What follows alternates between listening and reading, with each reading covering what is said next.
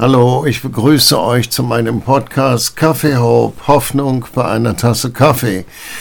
Und wie jedes Mal gibt es jetzt einen Moment Zeit, dass du dir deine Sachen zusammensuchen kannst, wenn du sie nicht schon vorbereitet hast. Deine Bibel, dein Schreibzeug und vielleicht sogar eine Tasse Kaffee. Ich mache eine kleine Pause mit Musik und komme dann wieder zurück. Bis gleich.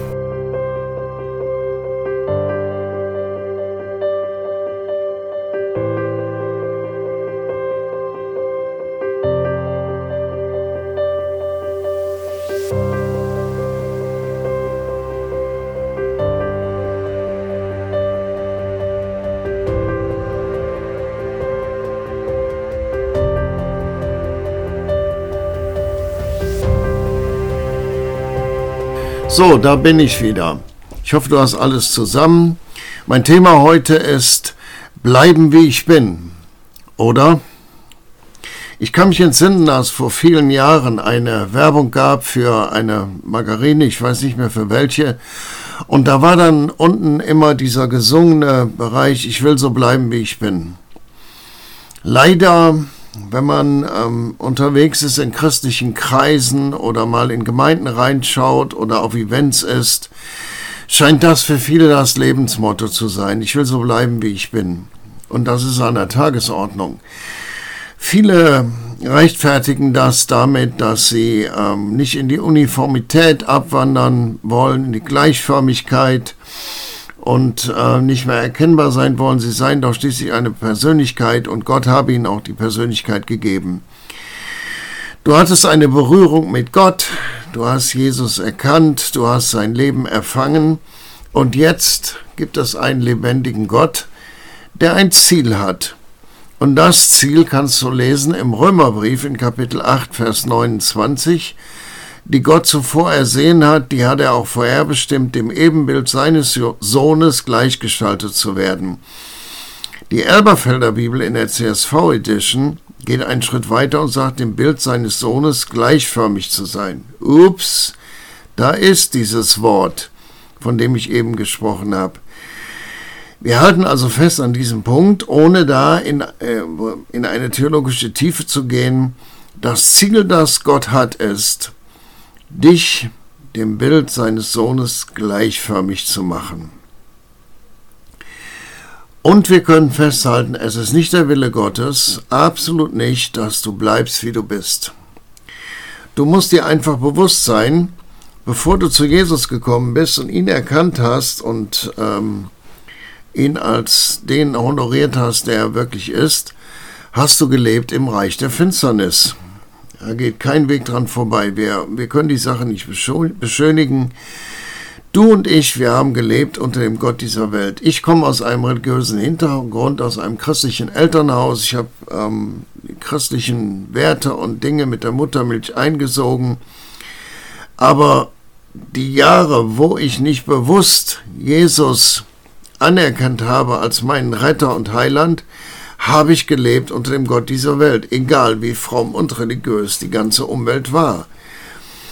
Im ersten Petrusbrief in Kapitel 2, Vers 9 schreibt der Apostel Petrus, dass er die Tugenden dessen verkündet, dass Gott, der euch aus der Finsternis berufen hat, zu seinem wunderbaren Licht. So trefflich beschreibt dieser letzte Teil dieses Verses in 1. Petrus 2, 9, was passiert ist der euch aus der Finsternis berufen hat zu seinem wunderbaren Licht.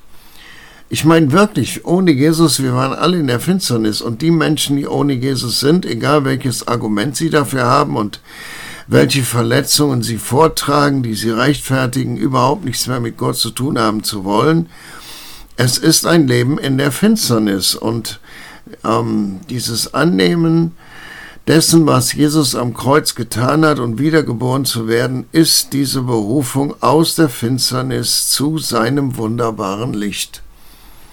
Das, äh, wir sind dadurch nicht bessere Menschen, wir sind anders. Da geht kein Weg dran vorbei.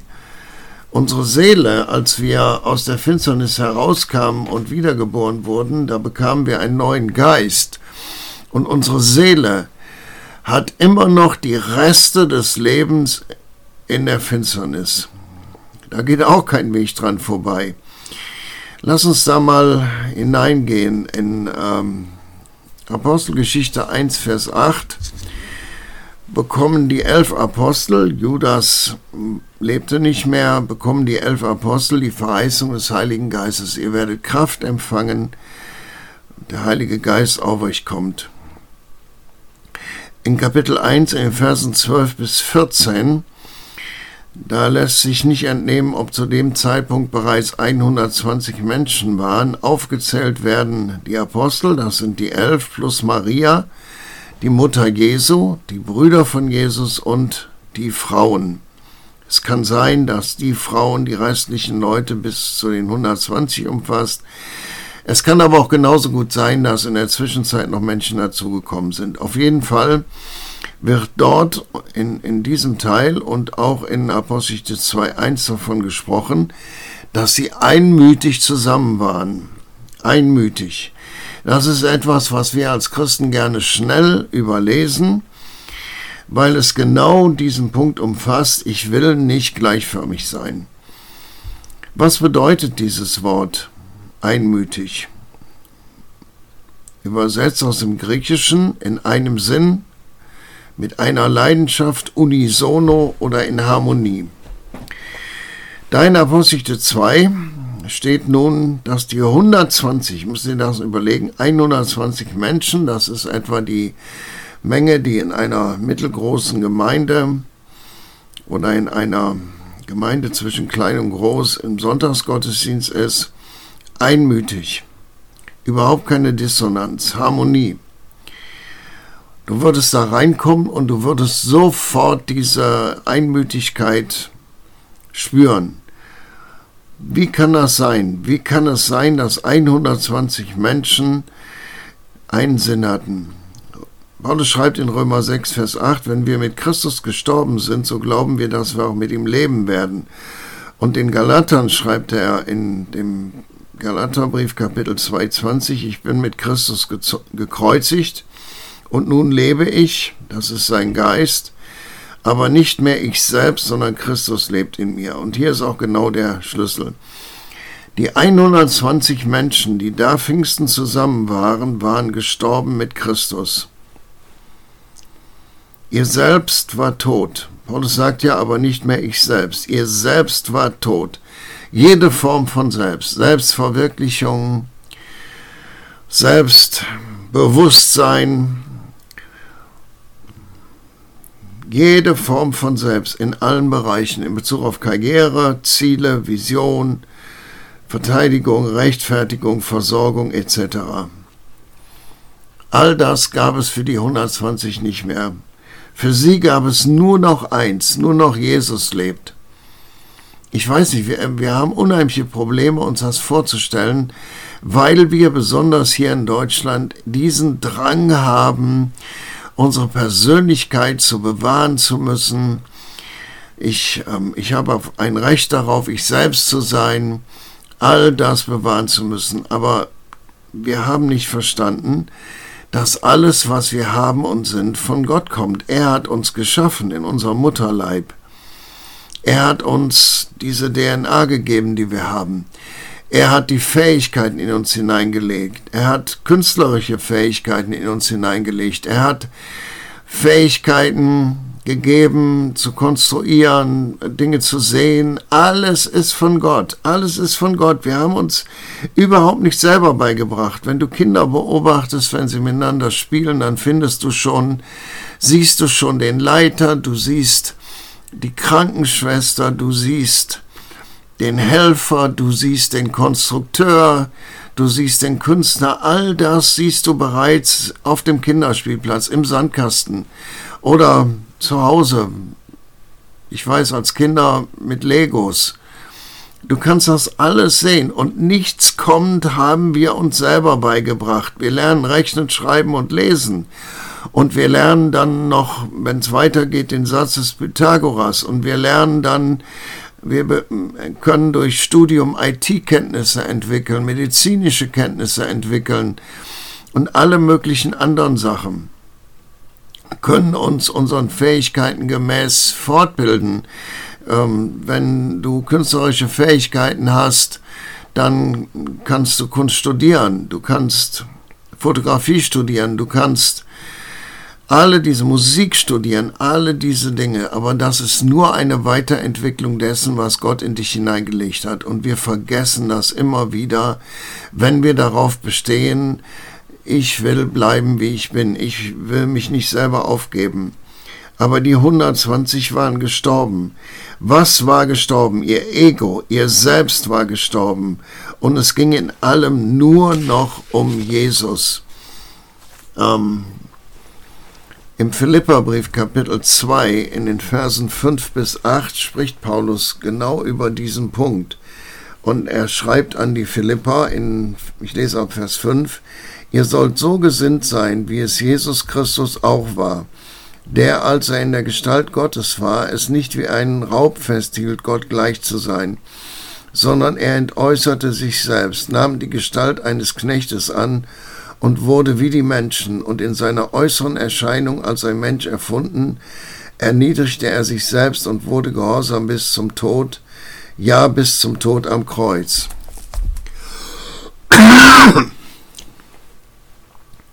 Es geht noch einmal, es geht nicht darum, sich so zu verausgaben, dass man am Ende im Burnout hängt.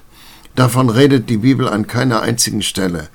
Und es geht hier auch nicht in diesem Text um eine äußere Veränderung, sich zu kleiden wie Jesus, Jesus Sandalen anzuziehen, wegen mir dem landläufigen Bild folgend lange Haare zu haben, Bart zu haben, allem dieser, darum geht es nicht.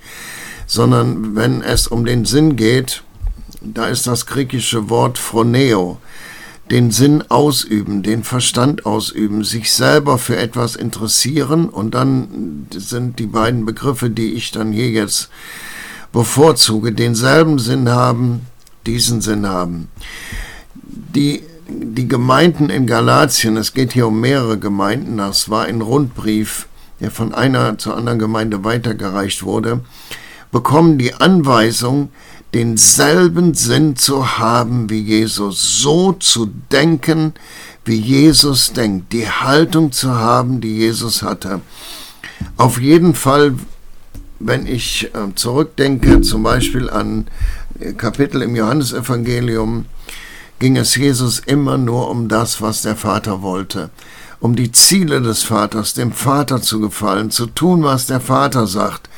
Da findest du ganz wenig kurz zum Ende hin betet er in Johannes 17, Vater, ich will, dass die, die du mir gegeben hast, bei mir sind. Aber es, du findest nichts über die Hobbys, die Jesus hatte, die Intentionen. Sein Herz schlug für den Vater und er, er war eine völlig entfaltete Persönlichkeit, ein Mann, der geistlich stark war, der das Wort Gottes und das Reich Gottes repräsentierte. Die Leute sahen diese Dinge in ihm, seine Widersacher fürchteten ihn nicht wegen körperlicher Gewalt, sondern wegen den, der geistlichen Welt, die er repräsentierte. Der, der Teufel fürchtete ihn und wusste, weil er wusste, ich werde besiegt. Ja, wir lesen, dass der Teufel versucht hat, ihn als Baby umzubringen und Genau um diese Dinge geht es. Was ich jetzt lebe, das lebe ich für Gott. Was für eine Aussage. Da fällt mir ein, ein Zitat ein von dem Mann Gottes äh, A.W. Tozer. Wir können die richtigen Worte kennen und doch nie verändert werden. Das ist der Unterschied zwischen Information und Transformation. Zitat von A.W. Tozer. Genau darum geht es. Es geht nicht um Bibelstellen kennen und etwas wissen, sondern es geht um den Einfluss des Wortes Gottes und dann auch die Bereitschaft, wie ein Apostel Paulus sagen zu können, ich bin mit Christus gekreuzigt und nun lebe ich, aber nicht mehr ich selbst, sondern Christus lebt in mir. Also noch einmal hier in Philippa 2, in den Versen 5 bis 8 bekommen, ähm, bekommen die Philipper Entschuldigung, ich habe eben Galater gesagt, bekommen die Philippa, also die Gemeinde in Philippi, die Anweisung, denselben Sinn zu haben wie Jesus, so zu denken, wie Jesus denkt, die Haltung zu haben, die Jesus hatte. Und das bedeutete für sie, ihre eigenen Gedanken, ihre eigenen Gesinnungen des Herzens und ihre eigenen Haltungen aufzugeben. Es ist eine ganz aktive Sache. Ich gebe meine eigenen Gedanken auf, ich gebe meine eigenen Ziele auf, ich gebe meine eigene Vision auf, ich gebe meine eigenen Ambitionen auf und auch meine Haltungen gebe ich auf. Die 120 hatten genau diese Selbstaufgabe, da ist das Wort wieder, geleistet oder hinter sich, damit Jesus ganz groß war. Das war ihnen das Wichtigste, damit Jesus ganz groß wird. Und wenn du aufmerksam die Bibel liest, stellst du fest, dass in jedem Buch Jesus vorkommt. Jesus über alles. Und das Wort Gottes sagt im Neuen Testament, damit Jesus in allem der Erste ist, in allem den Vorrang hat. Das Thema, was wir haben, ich will bleiben, wie ich bin. Ja, niemand zwingt uns zu einer Veränderung. Wenn du von neuem geboren wirst und gehst in eine Gemeinde, dann zwingt dich niemand zu einer Veränderung. Aber du musst verstehen und du musst lernen, dass es in diesem neuen Leben um Jesus geht. Es geht nicht darum, dass der Himmel dir nur ein christlich frommes Siegel aufdrückt und ansonsten mach was du willst, sei wer du willst.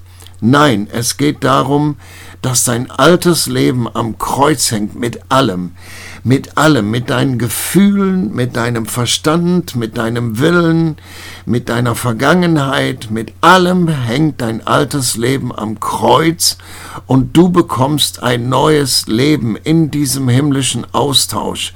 Und dieses neue Leben, ist erfüllt mit Jesus und mit seiner Gegenwart. Es ist erfüllt mit seinen Ambitionen, seiner Vision, seinen Zielen, seiner Kraft, seiner Herrlichkeit. Es ist nicht möglich, dass wir hingehen und nehmen uns die Herrlichkeit und die Kraft und den Rest behalten wir. Ja, das Wort Gottes sagt gleichförmig mit Jesus. Das heißt nichts anderes als das, wenn Jesus dich, wenn Gott dich anguckt, dann sieht er Jesus. Ja, gleichförmig mit Jesus. Aber Gott formt unsere Persönlichkeit. Gott formt unsere Persönlichkeit. Und Gott bringt alle diese Gaben und Talente, die er uns, in uns hineingelegt hat, heraus, damit wir ihn damit ehren und ihn verherrlichen mit allem, was wir tun und ihn suchen.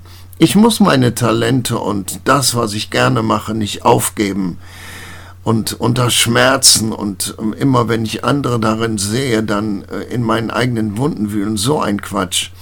Das, das sind Lügen des Teufels. Das, was ich gerne mache, kann ich zur Ehre Jesu benutzen. Die Bibel sagt, in allem, was ihr tut und was ihr sagt, gebt Jesus die Ehre. Das, das, das ist so. Diese Aussage, ich will bleiben, wie ich bin, ist sehr gefährlich für einen, für jemanden, der ein wiedergeborener Gläubiger ist. Sehr gefährlich. Gott wird, wird dich nicht vergewaltigen und wird dich nicht mit brachialer Gewalt zurück auf seine Schienen bringen. Wenn du diese Entscheidung triffst, gut. Aber wisse, da ist ein Gott, der dich liebt, der dich gemacht hat, der dich liebt, der einen Plan für dich hat und der alles daran setzen wird, dich in dieses, das Beste, was das Beste für dich ist, hineinzubringen. Glaube mir, die Welt mag denken, dass wir gleichförmig sind, aber wir sind es nicht. Wir sind geliebt und Gott gibt uns das Beste. Und wenn wir gleichförmig denken, dann schleicht sich ganz schnell Angst ein, Furcht davor, verschlungen zu werden von irgendeinem christlich fromm religiösen Monster. Sind alles Lügen.